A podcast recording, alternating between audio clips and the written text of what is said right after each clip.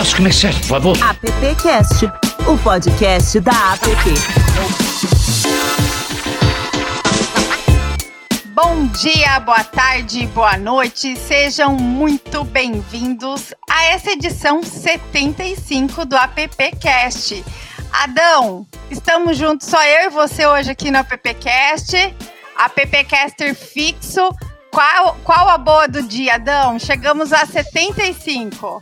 A, a, boa, a boa do dia deve ser esse pessoal que nos abandonou, que eles devem estar fazendo alguma coisa que eles gostam. Silvio Soledade, Zé Maurício e o Alexandre Lupe eu vou perdoar que está com problemas, mas os outros dois sequer nos deram satisfação. A boa do dia deve estar com eles. Não, não. Aqui vai sobrar mais pergunta pra gente, Adão. Olha o copo cheio, tá?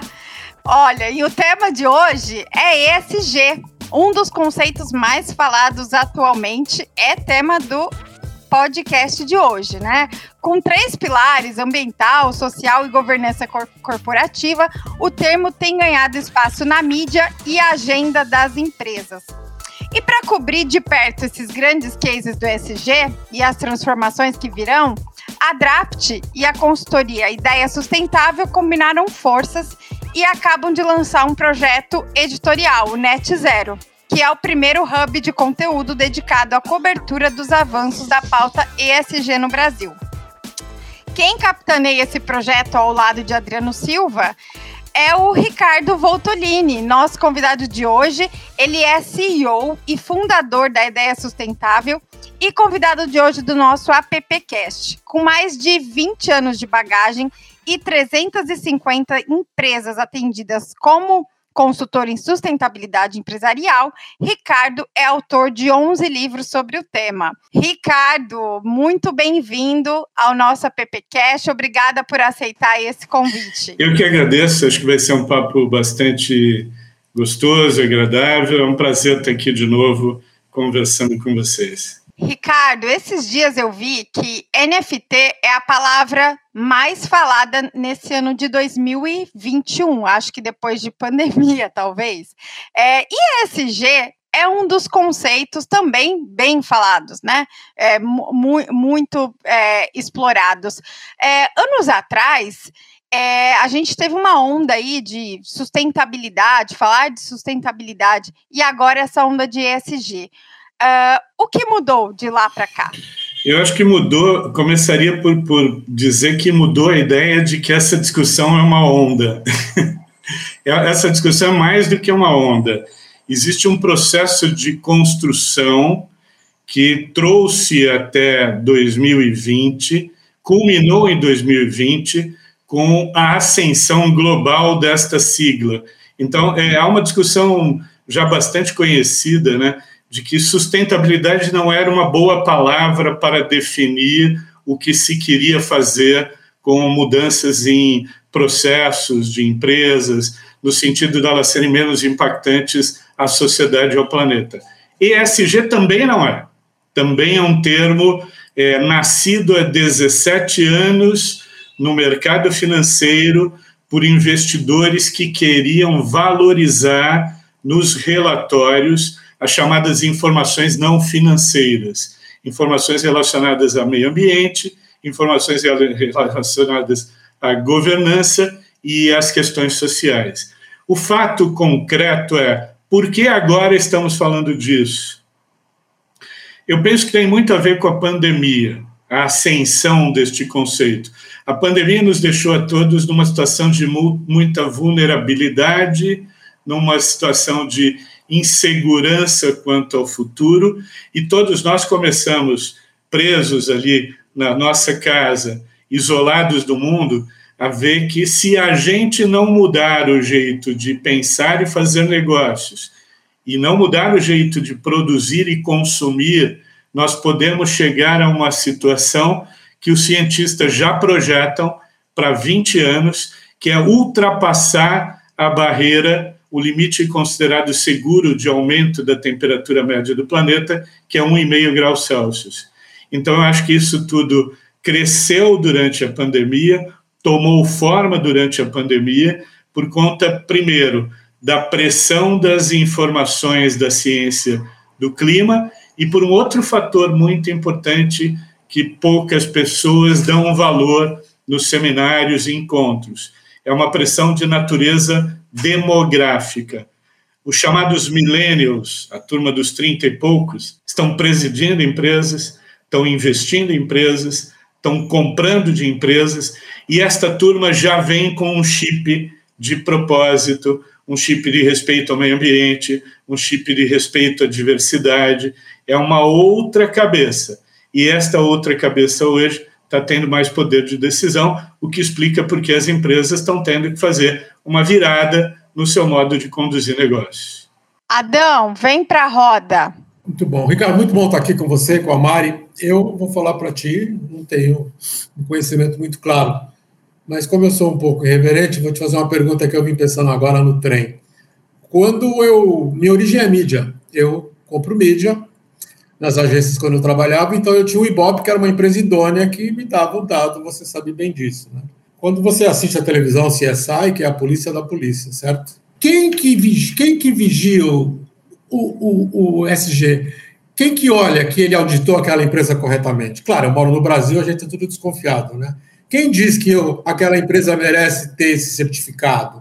Eu estava lendo uma matéria que tem uma empresa chamada CFA na Inglaterra, certo? Que ela emite certificado. É somente ela? Cada país tem a sua? Como é que, quem quer dizer, quem toma conta de quem? Quem vigia? É, pois é, na verdade o, o ESG, ele nem é um, uma certificação, ele é uma nova maneira de pensar negócios valorizando os temas sociais, ambientais e de governança.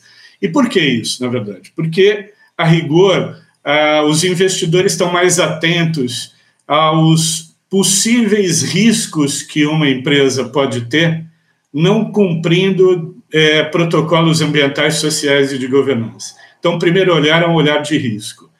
Existem é, ratings espalhados pelo mundo que organizam as empresas e classificam segundo os seus projetos de ESG, mas isso é tudo muito novo ainda. E eu, no fundo, acredito que esses ratings terão um papel importante, mas não definitivo. Na ponta, eu acho que quem vai realmente definir o, se a empresa é mais é, é melhor em SG ou não, é o investidor. Então, o dinheiro agora, o cara que tem um dinheiro está mais crítico em relação à postura das empresas em relação a questões ambientais, sociais de governança, e na outra ponta, o consumidor, o cidadão comum. Eu tenho um pouco de receio das organizações, principalmente quando elas centralizam muito, que vão definir quem é quem, quem é melhor, quem é mais bacana, quem tem nota 10, quem tem nota 7, mas ao mesmo tempo, eu acho que a gente está vivendo um momento agora inicial em que os ratings, as classificações são importantes até para educar o consumidor a entender melhor quem é sério e quem não é, porque o consumidor também não tem essa informação. Ele ele está lá no, na sua casa, ele compra um produto no supermercado e não consegue avaliar se aquele produto é um produto que vem de uma empresa mais ou menos sustentável, com melhor classificação de SG ou não. Num primeiro momento, a tendência é que estes grandes ratings globais sejam os balizadores, então estar num rating e receber uma boa classificação seria um indicador de que uma terceira parte já analisou, avaliou as informações e atestou. Né? mas eu realmente confio mais que o indivíduo poderá no futuro fazer a sua própria avaliação de quem é melhor e quem não é bom nessa coisa, quem mente e quem não mente. Tem uma discussão de greenwashing hoje que voltou, né? De que as empresas estariam mentindo, falando que são e não são. Olha, eu, eu tenho 25 anos de atuação em sustentabilidade.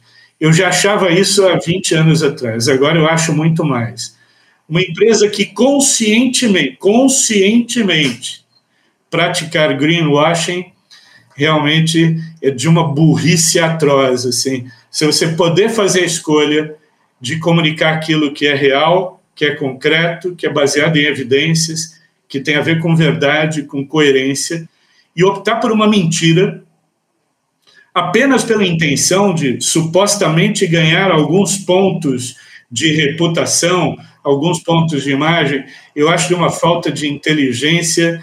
Assim, eu, eu fosse investidor, mandaria embora o diretor de marketing, o CEO de uma empresa que conscientemente fizesse greenwashing. Eu acho que a maioria das práticas de greenwashing são inconscientes. A empresa não sabe que está praticando, ela não sabe que ela está incorrendo numa informação pouco precisa, numa informação descontextualizada. Mas se for de forma consciente, realmente eu acho que é um tiro, é o, é o bom e velho tiro no pé, né? Olha só quem chegou, Silvio Soledade. Bem-vindo para a roda, Silvio. Hoje aqui sobre ESG com Ricardo Voltolini. Ricardo, muito obrigado por aceitar nosso convite. Eu sou fã do Ricardo, acompanho o Ricardo já há um tempão. Tivemos a oportunidade de trabalharmos juntos num período.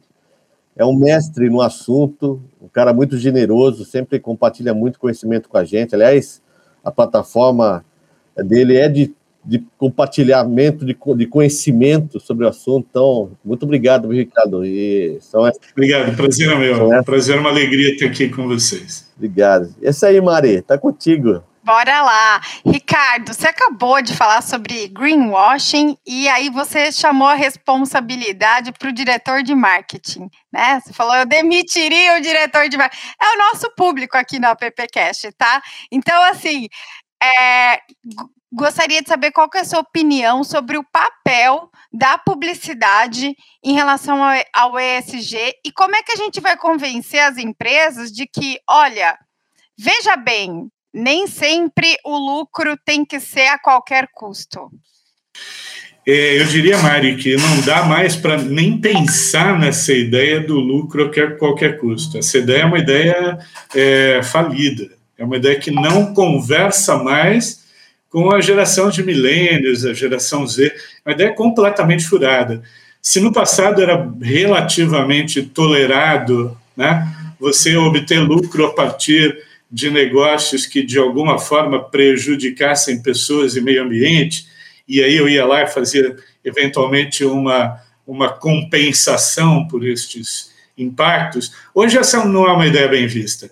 E que bom que ela não seja bem vista. Então, estamos falando de um tempo em que esta ideia é uma ideia ultrapassada. Os negócios hoje eles precisam gerar lucro para a empresa, mas esse lucro não pode vir em prejuízo de pessoas e meio ambiente, ou eles serão punidos pelos consumidores. Não é uma ideia mais bem aceita e para quem trabalha como eu há mais de duas décadas, é muito bom ver isso de fato acontecer por conta da ascensão ao poder dessa geração de milênios.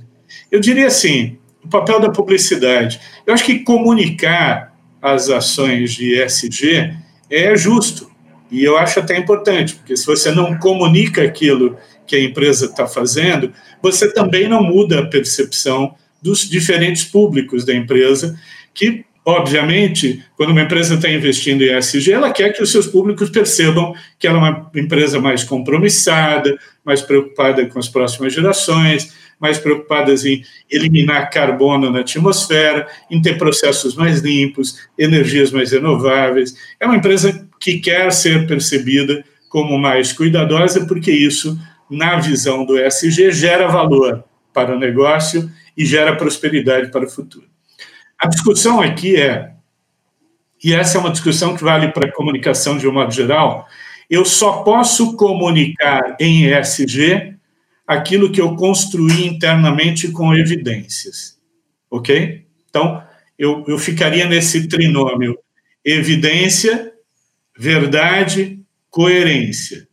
Aquilo que eu for comunicar precisa ser a exata ter a exata correspondência com aquilo que eu estou fazendo. Ou então abriremos espaço para o chamado greenwashing, para propaganda mentirosa, que fala mais do que a empresa faz, que extrapola um determinado ponto da empresa que é mais sustentável e ignora os demais, que são fontes normalmente de crítica da sociedade, que destaca um atributo e um benefício, mas esconde os muitos impactos que aquela empresa eventualmente ainda não resolveu. Então, para mim, toda atividade de comunicação de ESG é absolutamente legítima e bem-vinda, porque ela tende a um objetivo de mudar positivamente, favoravelmente a percepção de stakeholders, mas ela só fará sentido, só será autêntica se ela corresponder à verdade dos fatos, às evidências criadas pela empresa, às práticas que ela desenvolve, aos seus compromissos públicos. Então, para mim, isso é importante. Primeiro, lição de casa, depois, comunicação. Adão. Ô, Ricardo, deixa eu te colocar uma saia justa, já que a gente é amigo, então. Né? Uma determinada empresa que destruiu um belo pedaço de Minas Gerais. Aí ela faz comunicação hoje dizendo que ela é linda e maravilhosa, mas não acertou a vida das pessoas que ela, de uma certa forma, diretamente prejudicou lá, como a toda a natureza. Aí ela coloca uma comunicação dizendo que ela pensa continuamente no futuro, na sustentabilidade. Aí na emissora que ela possivelmente anuncia, essa tem SG, a emissora pode. Como é que fica? Ela não tem SG, porque ela não tem porque a prova está que ela não acertou a vida dela ainda com o país. Mas a emissora tem SG. Como é que fica esse conflito na comunicação? Eu vou recusar aquela autorização? Não vou? Eu estou meio confuso nesse sentido. Eu acho que aí são decisões que cada que, que a emissora vai ter que tomar, né? Eu entendo que existe, você vai ter que ter os seus critérios para aprovação de uma determinada propaganda ou espaço publicitário. A tendência, pela história da comunicação brasileira, é não olhar para esses elementos. É um anúncio, né, uma empresa que está disposta a pagar, eu vou ver esse anúncio, se o anúncio não for ofensivo ao meu público, ok, a empresa de comunicação normalmente não pede um atestado de ESG ou pede ou verifica se a empresa está sendo atenta ou não. Mas sempre é bom notar o seguinte: a gente tem visto recentemente movimentos no sentido contrário. Vamos pegar emissoras de TV, não vou citar os nomes aqui, porque acho desnecessário, mas todo mundo conhece as histórias. Nós tivemos recentemente um apresentador de é, programa de TV popular que perdeu 95% dos anúncios que ele tinha, anúncios, obviamente, randomizados no YouTube, né? nas redes, né? no anúncio diretamente ao programa. Ele perdeu esses anúncios todos porque ele fez um comentário de natureza sexista, homofóbico e racista no seu programa, e ele perdeu isso. Depois ficou é, fez um outro programa chorando, inclusive, que ele tinha ficado pobre, ele tinha vindo de uma origem pobre e tal. O fato é o seguinte: os anunciantes, não estou falando de veículos, mas os anunciantes que têm um compromisso com as questões de ESG, neste caso que eu contei, as questões de diversidade, estão mais atentos a onde eles põem os seus anúncios estão cobrando dos veículos posicionamento. Então, eu acho que isso tende a fazer no médio prazo, não no curto prazo, uma virada, em que os veículos também olharão para as campanhas, né, a partir de uma perspectiva se elas agridem ou não é, questões, princípios e crenças ligados a este universo de SG. Neste momento, a gente está vendo posicionamento de marcas e não quererem que suas marcas estejam expostas em programas e veículos que, de algum modo, não tenham compromissos elevados com a questão de ESG. Né? É, mas eu acho que esse é um movimento, Adão, que vai levar algum tempo ainda, é um movimento educacional, e eu penso que o que está pressionando, na verdade, a esta mudança é aquele fator demográfico que eu falei. Essas organizações também estão começando a ser cada vez mais populadas por milênios, e os milênios chegam com as suas ideias, com seus valores, com as suas crenças. Ok, obrigado. Legal. O, o Silvio é um milênio quer entrar na conversa. Venha, Silvio. Estava faltando Ele é um milênio há mais tempo, né? É, exatamente. Há mil anos. Eu tô, eu tô, eu saí fora de uma reunião aqui, por isso que eu tô, vocês estão vendo o barulho que eu tô aqui em Santos. Claro. E tô de olho pra praia aqui. Então, mas, Ricardo, uh, eu tenho uma filha de 18 anos, duas filhas, uma de 15 e uma de 18. A de 18, outro dia tava, a gente tava no mercado e ela estava demorando muito para escolher os produtos é, de higiene pessoal lá na, na, na, na gôndola. Tá? E eu perguntei porque ela estava demorando muito. Eu falei, pai, só estou escolhendo marcas que não fazem testes em em animais. Ela sabe as marcas. Eu faço a menor ideia, confesso para você que realmente não acompanho muito, mas ela sabe as marcas de produtos que ela não consome, porque fazem teste em, em animais, enfim, né? É, essa geração dos 18 anos, ela, ela já nasce com esse DNA de preocupação com o meio ambiente, com a questão da, da, da, propaganda que não é tão clara quanto a gente gostaria que fosse. A gente lá na PP fala muito disso, que a propaganda tem que ser muito clara. Eu faço parte lá do CONAR também, a gente cobra muito isso das marcas, né, das empresas. Né. É, essa geração é, é, não é só moda, essa geração, isso, isso é fato. A, a próxima geração realmente vai cobrar mais das marcas esse tipo de posicionamento? É verdade, eu acho que não é moda, não. Eu acho que a gente está falando de um modelo mental, né? É uma garotada que nasce num outro tempo que nasce também com acesso muito grande às informações, né? É, na minha época de 18 anos, a informação demorava para chegar, chegava pelo rádio, pela televisão, pelo jornal, né? Hoje, com as redes sociais, há uma, há uma coisa real time, né? Então, você o tempo todo está acessando, as informações estão chegando muito rápido. Então, essa é uma tendência que, que veio para ficar porque ela é geracional. É uma geração que tem valores distintos da nossa geração, né? Então, é, eu costumo dizer que é uma geração que quer a felicidade no curto prazo, né? À vista, não a prazo, né? A nossa geração aceitava muito bem a história de trabalhar 20, 30 anos para ter a felicidade depois, né? Quando tivesse algum dinheiro, então. Essa meninada hoje, ela quer viver intensamente agora, quer viver, trabalhar, estudar, se divertir e tem valores muito concretos. Esses valores do respeito ao meio ambiente, respeito à diversidade, tem a ver com a maneira como elas vivem no seu dia a dia. Né? Então, hoje, raramente você verá uma piada de natureza homofóbica num grupo de jovens de 18 anos, a não ser que eles estejam fazendo para se sacanear, né, pessoalmente. Mas não verá. E isso era muito comum na minha época, né? e era aceitável, era tolerável, socialmente tolerável, hoje não é mais. Então, esta geração, Silvio, ela tem um peso muito grande nesta virada da qual a gente está falando.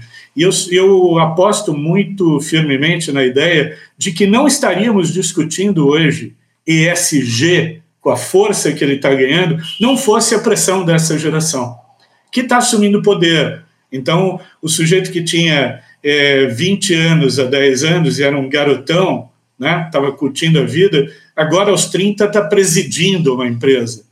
E ao presidir a empresa, ele vem com esses valores de respeito ao meio ambiente, de respeito ao outro, de empatia, de altruísmo, de olhar para a necessidade do outro. Então, os programas de diversidade se expandiram de uma forma é clara e notável nas empresas hoje. A maioria das empresas tem os seus programas. Eu acho isso importante, porque esta geração é que está ditando como as coisas vão se desenhar daqui por diante. É, nós temos vários exemplos no Brasil de marcas que utilizaram temas ligados ao universo da, da, da orientação sexual, né?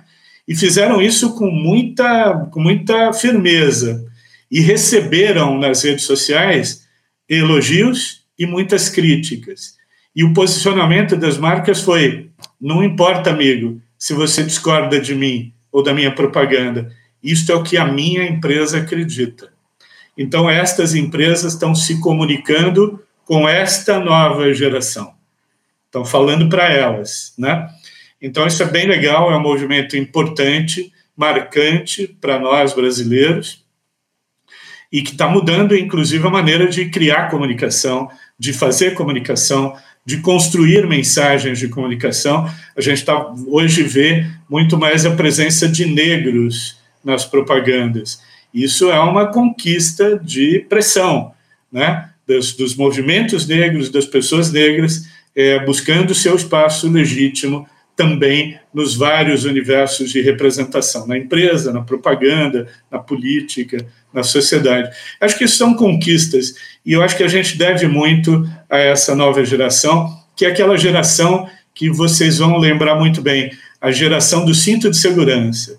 A gente, para aprender a usar cinto de segurança, precisou de, de uma lei criada por um político de não muito saudosa memória, que nos obrigou, sob efeito de multa, a usar cinto de segurança, porque o brasileiro não usava cinto de segurança.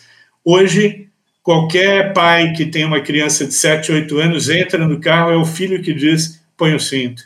Né? Essa geração já vem com outros valores. Muito bom, Ricardo.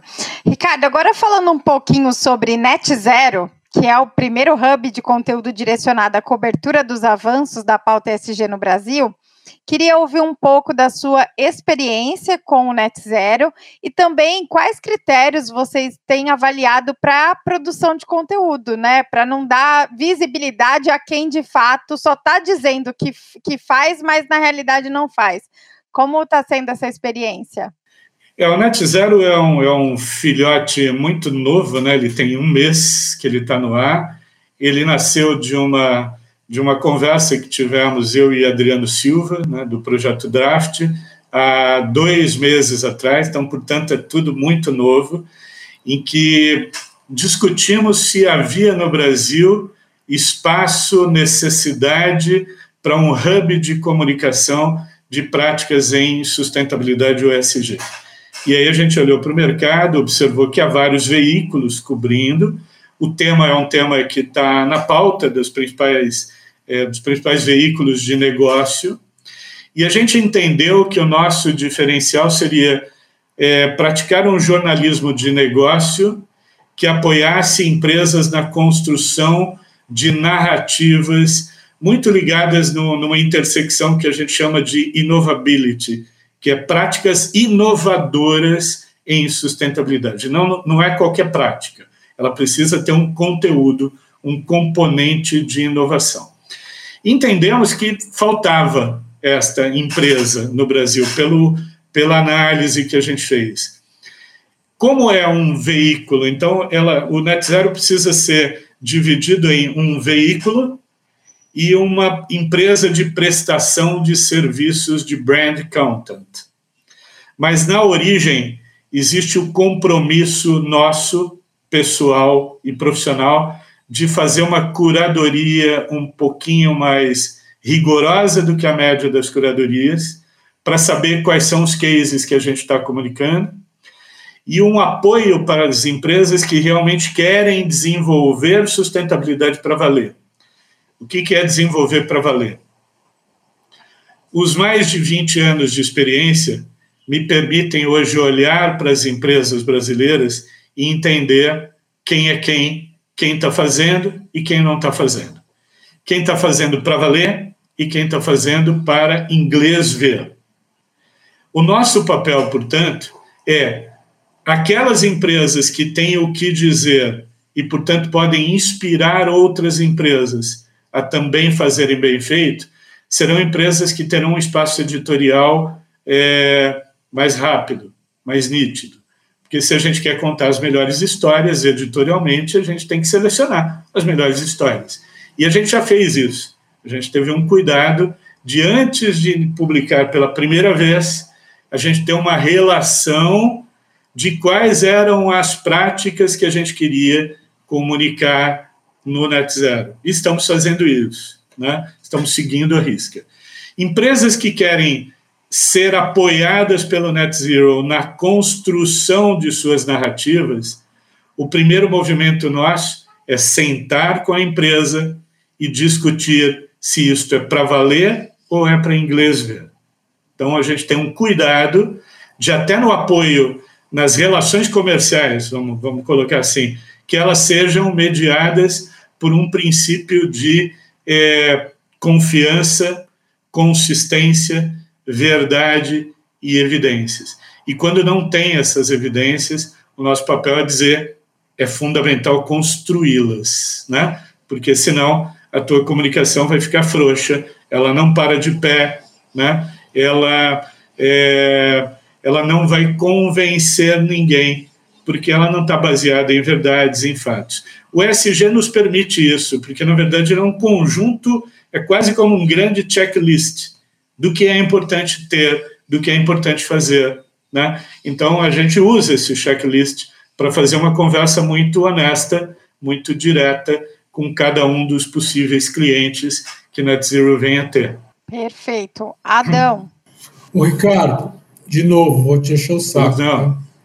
Estamos aqui para isso. É, quando eu estava fazendo a minha lição de casa, para falar com você, com nós aqui, eu escutei uma, um, um outro podcast e uma moça apresentou. Depois eu te mando via LinkedIn o nome dela, se você. Acho que vou até te mandar, porque ela fez uma pesquisa com as 100 maiores empresas brasileiras, em cima de SG mesmo, e viu que as 50% delas tinham mulheres na diretoria. E essas 50% das empresas estavam melhores do que as outras que não tinham mulheres. Né?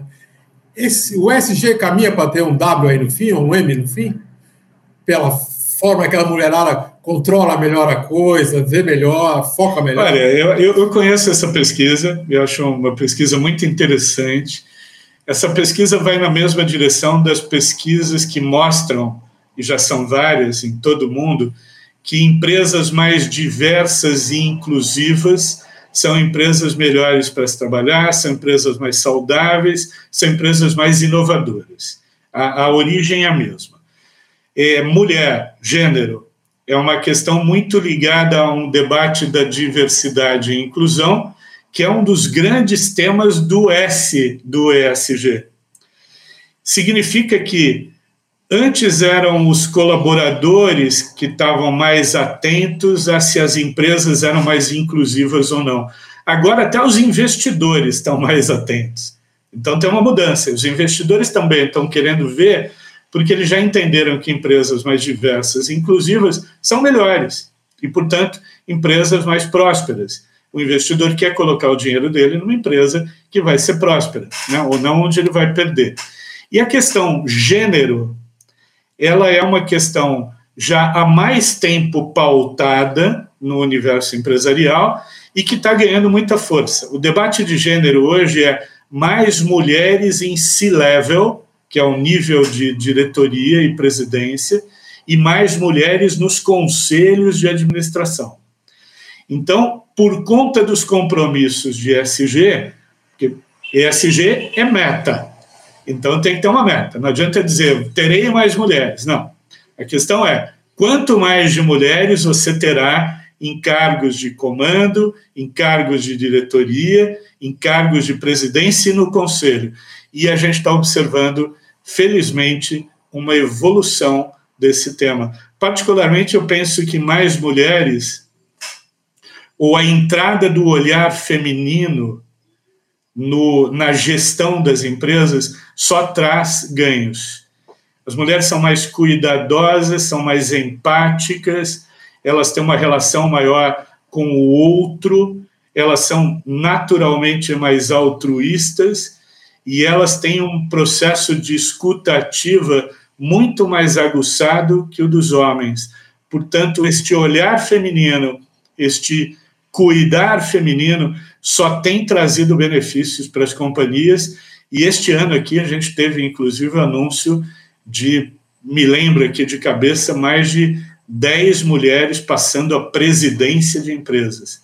Isso é um fato novo e um fato que todos nós devemos aplaudir. Eu acho que é uma, uma boa ideia. Também, eu, a minha experiência prática confirma o que você leu neste estudo. É, na verdade, só corrigindo, é, a, é, a, é, o trabalho de tese dela, a conclusão de curso que ela isso, fez, não foi pesquisa. Isso, né? isso. mas muito bom o trabalho de pesquisa para esta tese, e ela confirma a minha experiência prática no dia a dia de perceber que as empresas geridas por mulheres ou com mulheres em cargos de comando tendem a ser empresas mais humanizadas. Isso é bom. Legal. Obrigado. O Silvio tem três mulheres em casa sabe, e, o, e, quer falar também. Tem, tem, tem três mulheres lá. E cada diversidade reina.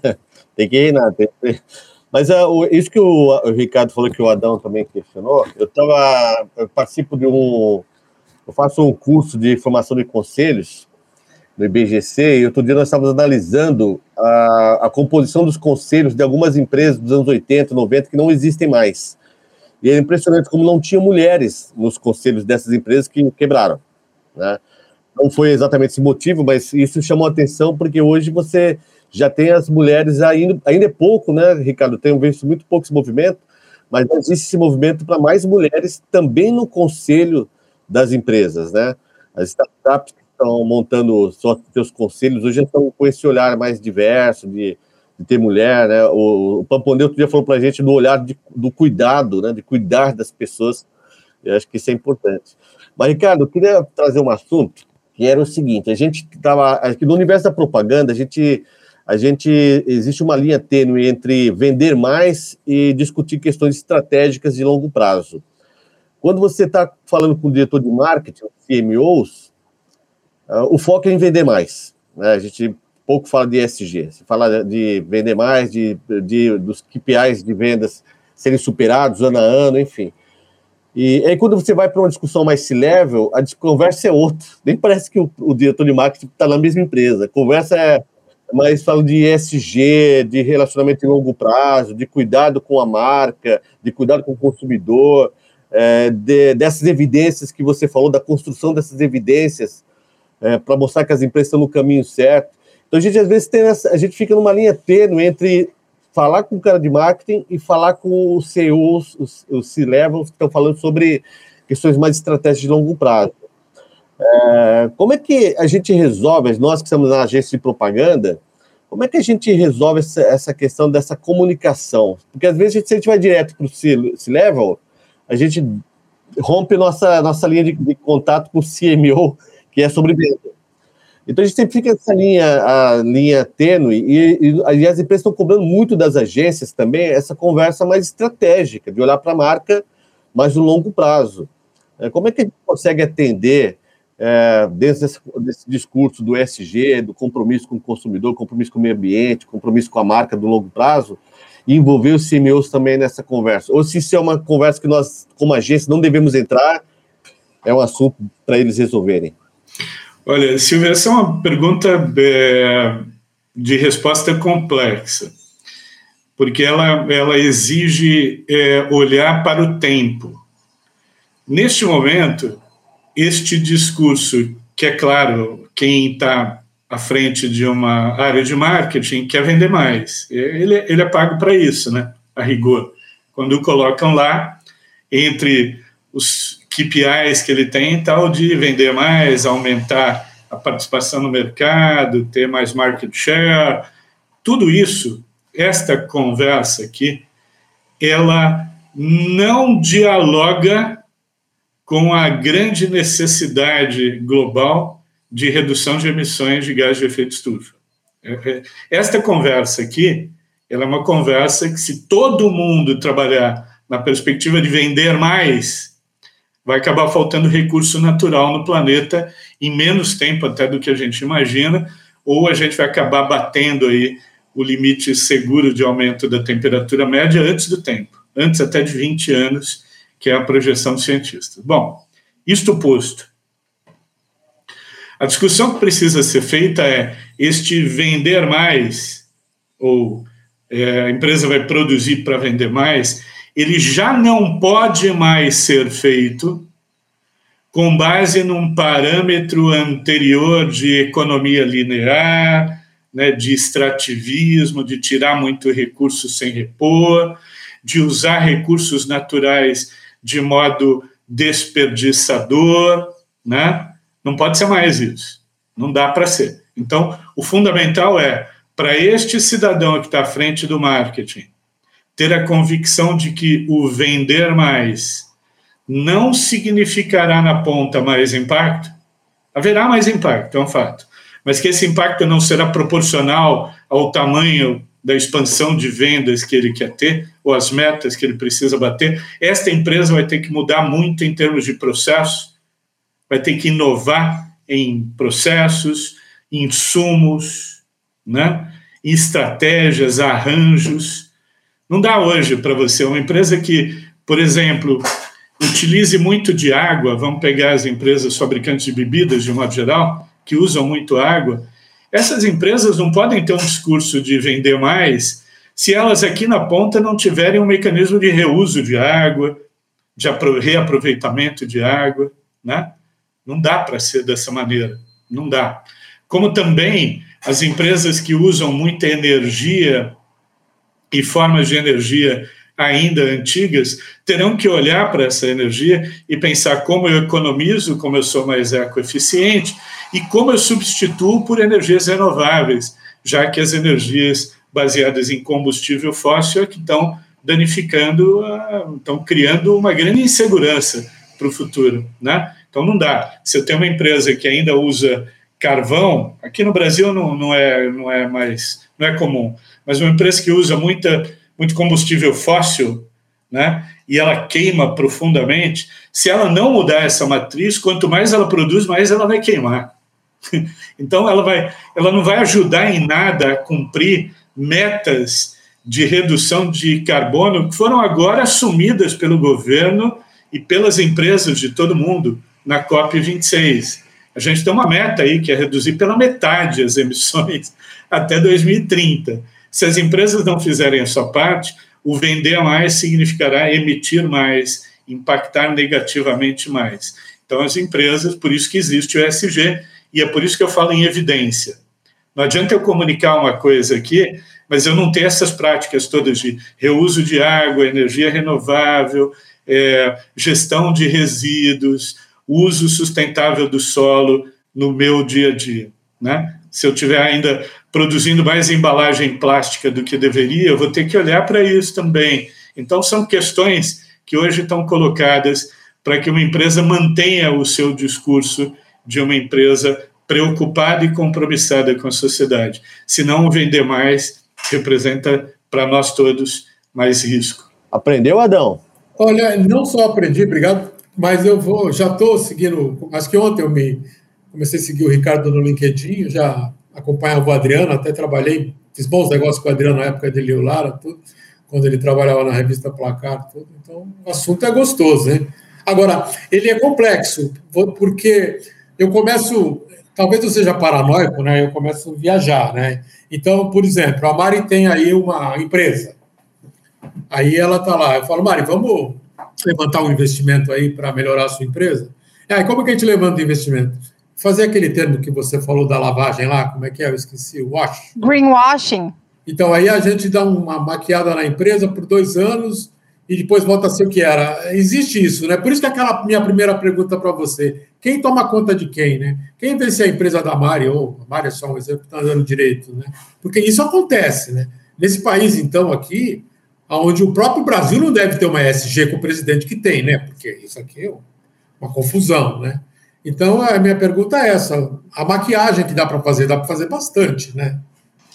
É, eu diria assim: quando a gente fala em greenwashing, a gente está falando de usar os elementos relacionados a meio ambiente, né? Porque o greenwashing ainda é do tempo do meio ambiente, né? Então, usar é, fatos ou atributos ambientais para comunicar e melhorar a percepção do público. E teria aí, portanto, um viés mentiroso, né? de contar aquilo que não é exatamente a verdade dos fatos. Eu acho que a empresa da Mari só faria isso, penso, de forma inconsciente e alguém diria para ela: olha, acho melhor seguir nessa trilha, porque você vai quebrar tua cara em pouco tempo. É o que eu disse no início da minha fala. Se a empresa estiver falando, fazendo greenwashing deliberadamente, ou seja, eu sento numa mesa, planejo, alguém diz assim: peraí, a gente vai comunicar mesmo isso? Não, vamos comunicar porque esse projeto é legal, isso melhora a nossa imagem. Bom, mas e os outros impactos que a gente tem? Será que ao comunicar isso a gente não levanta a bola é, e o nosso telhado de vidro fica bem grande? Não, não, vamos comunicar isso daqui, trabalhamos fortemente a propaganda. Isso é deliberado. Eu estou discutindo, percebendo as minhas fragilidades e, mesmo assim, eu estou tomando a decisão de comunicar. Volto a insistir. Isso é falta de inteligência nos tempos atuais. Esperar que você vai convencer muita gente disso tiro no pé. Se for de forma involuntária, essa empresa precisa de orientação. Olha, aqui não é legal comunicar. Não comunique isso agora, porque isso vai chamar a atenção. Você usou o exemplo aqui de uma empresa de Minas, que supostamente ali tem um, Então, tem um grande passivo ambiental. Se essa empresa começa a comunicar muito fortemente SG, muita gente vai lembrar do passivo ambiental e vai dizer: mas peraí, e aí, amigo? E esse problema aqui que você não resolveu ainda? Você está querendo dizer que você é nota 10, mas você não resolveu nenhum problema de impacto que você causou? Então, este olhar mais crítico, é, eu acho que o olhar mais crítico da sociedade está começando a se construir por conta das novas gerações. Agora, é evidente que você está falando, podem existir outras maquiagens ou formas de maquiagem. No Brasil, isso é bastante comum, até empresa que não tem registro nenhum fazer negócios, ou empresa que só tem um endereço fazer negócio de milhões, mas enfim, isso já não é assunto para o nosso podcast. Mas do ponto de vista do greenwashing, eu diria que se for uma decisão deliberada é pouco inteligente, não faz muito sentido hoje com os tempos que a gente está vivendo. Se for uma, uma decisão inconsciente, uma boa orientação vai ajudar. Inevitavelmente, a gente toca no assunto que é a COP26, né? Que é recente. Eu queria a sua opinião, Ricardo, sobre quais os desafios e oportunidades que o Brasil tem, tem nesse assunto, né?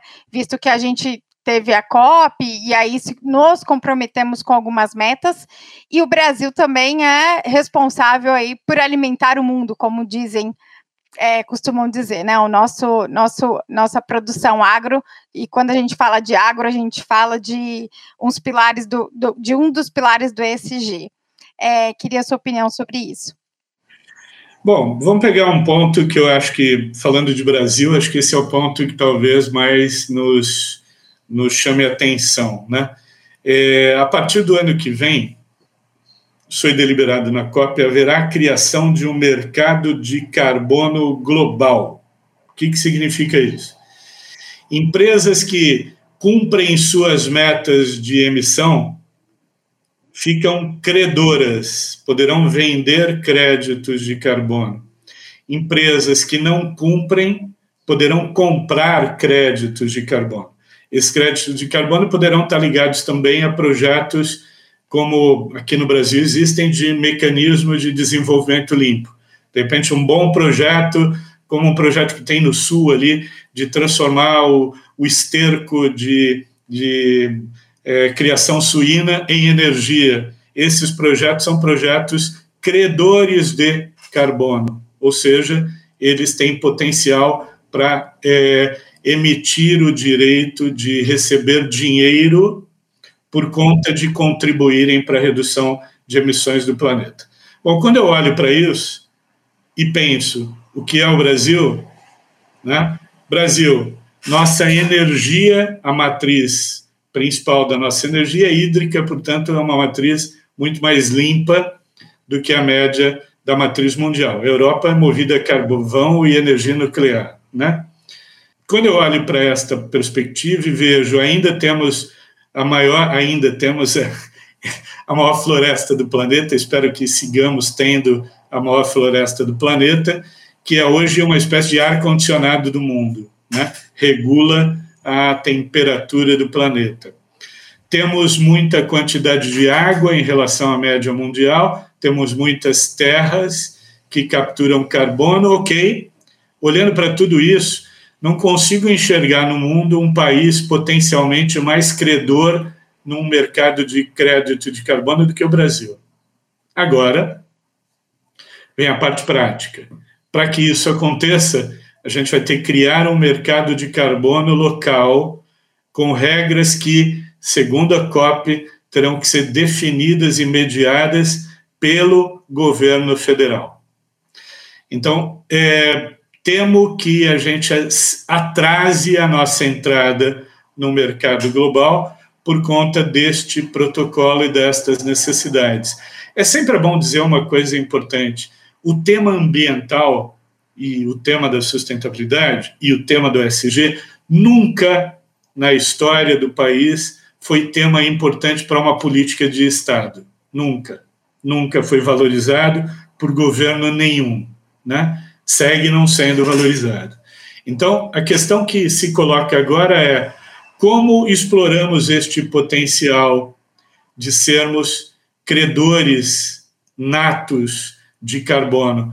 Ou seja, a riqueza pode estar com a floresta em pé, com a nosso, nosso potencial de captura de carbono de campos, nosso potencial eólico, nosso potencial. Eu vou ficar falando até amanhã aqui dos potenciais de energias renováveis do Brasil e quem está nos ouvindo vai se cansar de ouvir essa ladainha.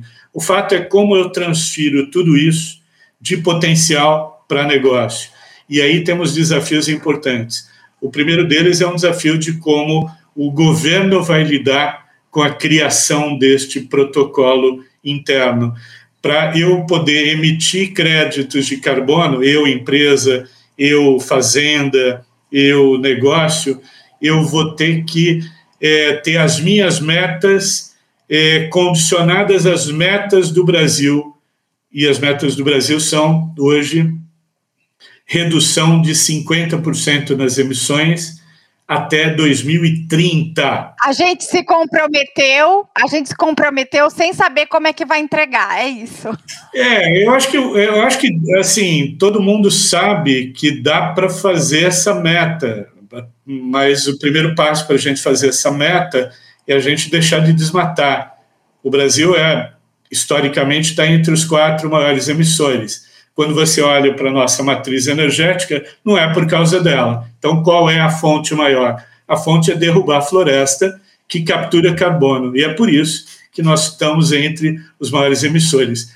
Tem uma, um compromisso do país estabelecido com a ONU de eliminar desmatamento até 2030.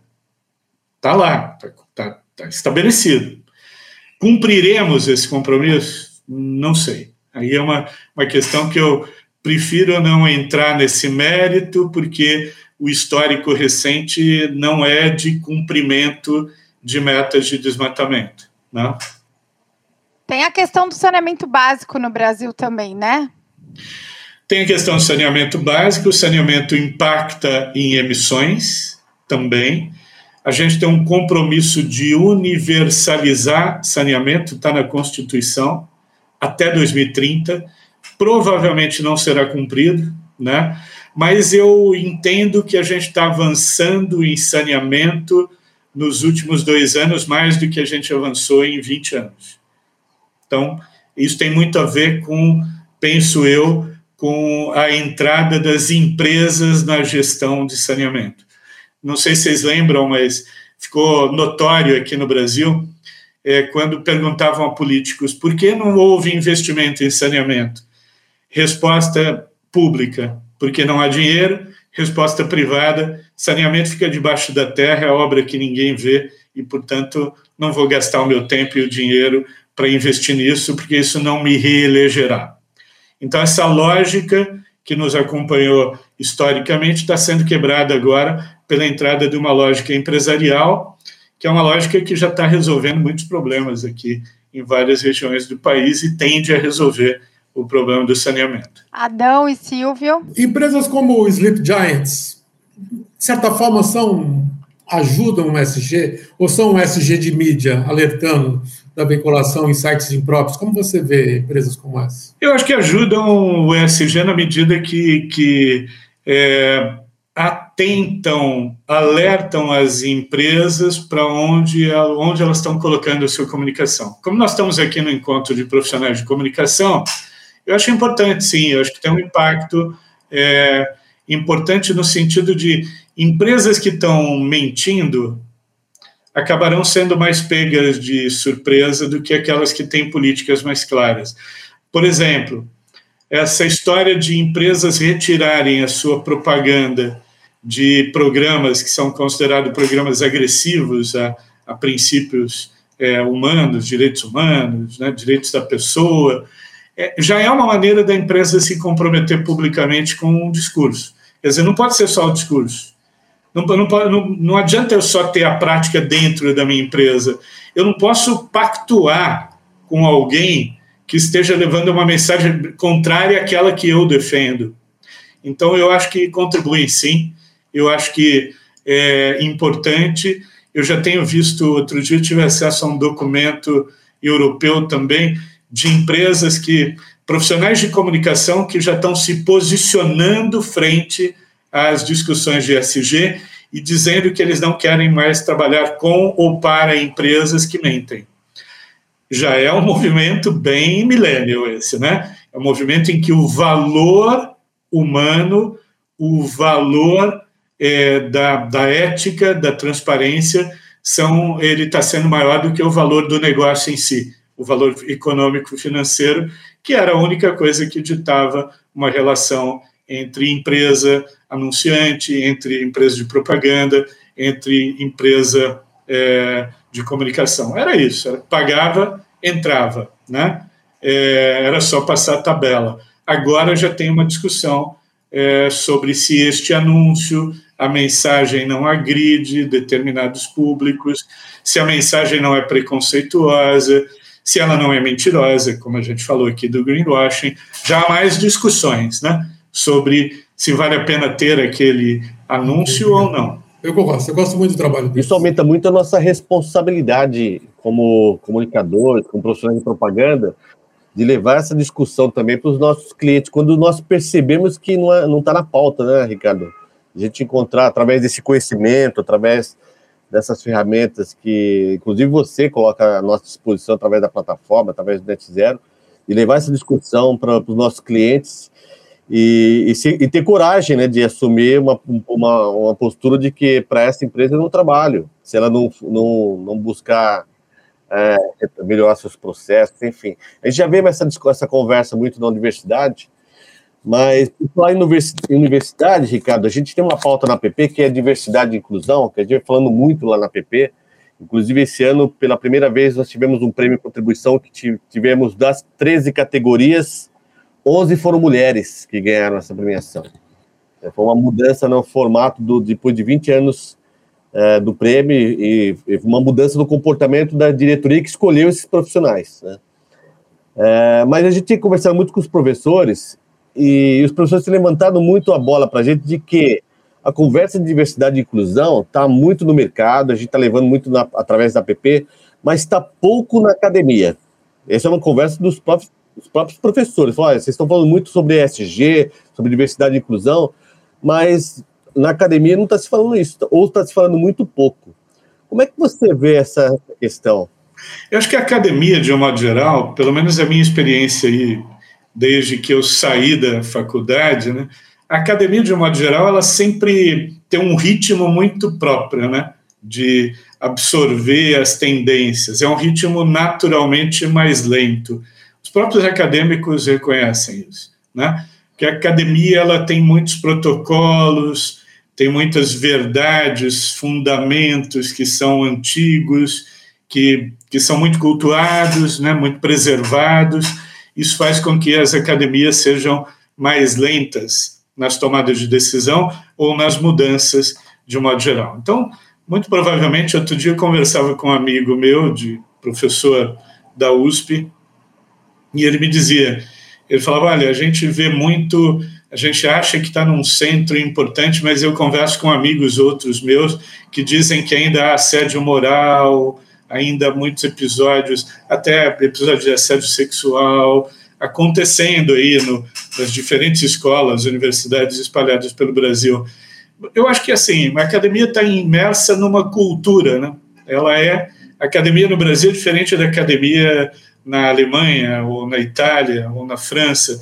E aqui a gente está imerso ainda numa cultura que tem na sua origem é, o racismo, a homofobia, o sexismo. Né? Nós somos criados assim. Né? Eu lembro bem da minha criação de infância, uma criação extremamente machista, né? uma, uma criação racista também. Minha família é de origem italiana, e eu lembro bem que eles se opunham muito às pessoas negras, porque as pessoas negras disputavam espaço no trabalho, né? os, os vindos da escravidão ainda disputavam os espaços de trabalho. Então, a gente está imerso nessa cultura, de tal modo que a gente traz para a nossa vida os chamados vieses inconscientes, que tem a ver com aquilo que aprendemos num determinado momento da vida, com a nossa educação em casa, a interação com os primeiros grupos, tudo isso nos moldou e traz essas impressões que são muito fortes. Então a gente tem que olhar. É, e o viés inconsciente ele está ali, ele não vai simplesmente desaparecer porque eu digo desapareça, ele vai estar tá comigo, né? Mas eu tenho que aprender a olhar para ele e, e não dar espaço para ele, né? Não fazer com que o viés inconsciente tome a decisão por mim ou julgue a outra pessoa, né? É, é muito comum hoje, tenho amigos que são recrutadores dizerem isso. No fundo, no fundo, eu sei que eu estou errado, mas quando tem uma mulher jovem de 26 anos que acabou de casar, disputando uma vaga com outro homem jovem, eu não consigo deixar de pensar que esta mulher poderá ficar grávida, vai gerar uma. Pessoas esclarecidas, mas o grande, o grande desafio é olhar para o viés inconsciente e anulá-lo, não deixar que ele tome a decisão por mim ou que ele fale mais alto. Mas é, queria voltar a uma, uma questão que você colocou no início da sua pergunta, Silvio, que é o papel do profissional, né? Então a gente está, eu gosto sempre de, de fazer uma distinção eu não gosto muito de demonizar coisas ou de criar maniqueísmos muito claros. Não, não, acho essa história do maniqueísmo muito adolescente, inclusive. Por isso que eu até contesto alguns profissionais, contesto publicamente em debates tal, que são profissionais que, que julgam muito rapidamente a empresa. Não, essa empresa é assim, ela está totalmente errada e pronto a gente tem que tomar um certo cuidado. Por quê? Porque estamos falando de um momento de transição. No momento de transição, é importante olhar para qual é o compromisso da empresa com a transição e quais são as evidências desse compromisso. Que a empresa não precisa estar tirando nota 10, e se no passado essa empresa cometeu um erro também, todos nós já cometemos erros. Ela não precisa ser punida eternamente por um erro que cometeu no passado. O que importa saber é se neste período de transição a empresa tem compromisso com a mudança. Isso é importante. Estou né? dizendo isso porque, às vezes, a gente tende a fazer julgamentos muito sumários, muito rápidos e muito definitivos. E eu acho que a gente tem que olhar para o contexto dos desafios. Este tema, na verdade, como tema, ele é relativamente novo e as empresas estão procurando fazer a transição.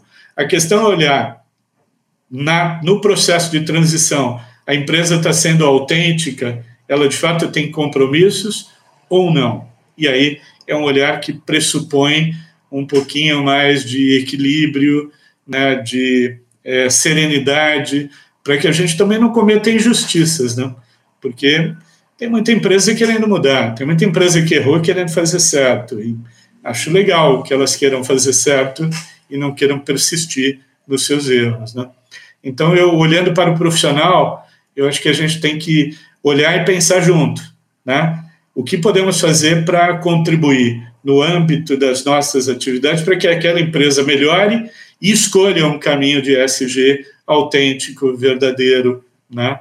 equilibrado. Perfeito. A gente não pode esquecer que as empresas são compostas por pessoas, né? E nós temos que é, evoluir. Né? Muito bom. Depende muito de quem está lá na empresa neste momento, né, gerenciando, pode ser um líder é mais compromissado com este Perfeito. tema, né? E encerramos o AppCast 75 com esse belo recado do Ricardo sobre resiliência, serenidade, senão a gente vai ficar nós contra eles e não vamos chegar a lugar nenhum, a solução nenhuma. É. Excelente seu recado, viu, Ricardo? Obrigada pela Isso, sua participação. Esta foi a edição 75 com o Ricardo Vito Voltolini, CEO e fundador da Ideia Sustentável e que está com um novo projeto no mercado que é o Net Zero, junto com o Adriano Silva. É, lembrando que Pessoal, vamos curtir nossas páginas nas redes sociais do App Brasil no, e curtir também o site. Este podcast está disponível no site appbrasil.org.br. E, claro, finalizar com agradecimentos ao nosso convidado de hoje, ao Adão, que está aqui fixo conosco, ao Silvio Soledade, lá de Santos, SSS hoje, né, Silvio? Três S. Direto da Baixada. E um beijão pro Lupe, que não está aqui hoje, mas é, é quem edita, monta e distribui este AppCast através da Compasso Collab. Diga, Adão. O, quando você, se me permite, que você que escreve, não escrevo nada, mas quando você escreveu o texto para a gente chamar para desse, desse episódio, eu escreveria tudo que você sempre quis saber sobre SG, não tinha ninguém para perguntar. Ricardo Voltolini. É, olha, eu estou muito feliz de estar aqui. Mari, estou conhecendo hoje, Adão e Silvio, já conheço há um bom tempo, são pessoas muito queridas que eu respeito muito. Então, tá nessa roda de bate-papo aqui para mim foi sobretudo uma alegria, né? Nesses tempos ainda de isolamento social, são momentos que a gente consegue rever as pessoas queridas e bater um papo. Então eu sempre vejo esses podcasts como se a gente estivesse numa mesa aqui, né, tomando uma cerveja agora e batendo um papo e dividindo os conteúdos desse papo com um grupo maior de pessoas. Um abraço grande para vocês. É isso aí. Obrigado, Ricardo. Parabéns, Mari. Parabéns, Adão. Obrigado, prazer em vê-lo. Abraço, Adriano. Obrigada, pessoal. AppCast, o podcast da App. Acesse appbrasil.org.br.